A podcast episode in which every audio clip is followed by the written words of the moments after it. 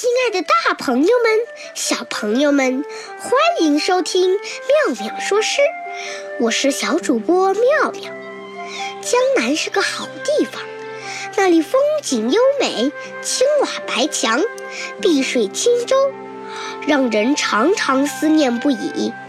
唐代大诗人白居易，虽然出生在北方。但曾经担任杭州刺史、苏州刺史，在江南生活居住了很多年。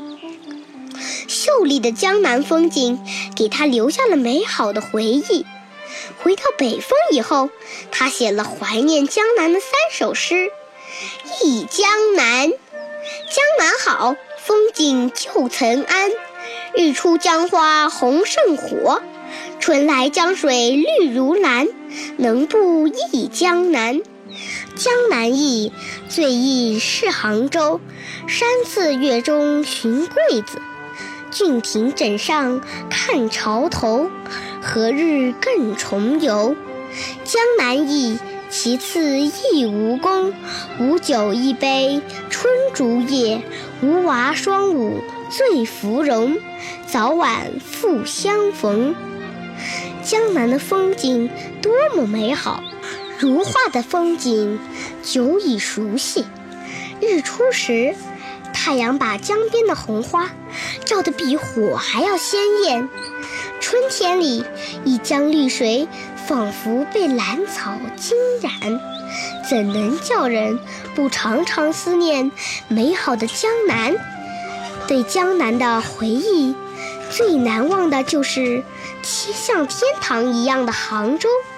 曾经和同伴一起游玩灵隐寺，在皎洁的月光下寻找芬芳的桂花。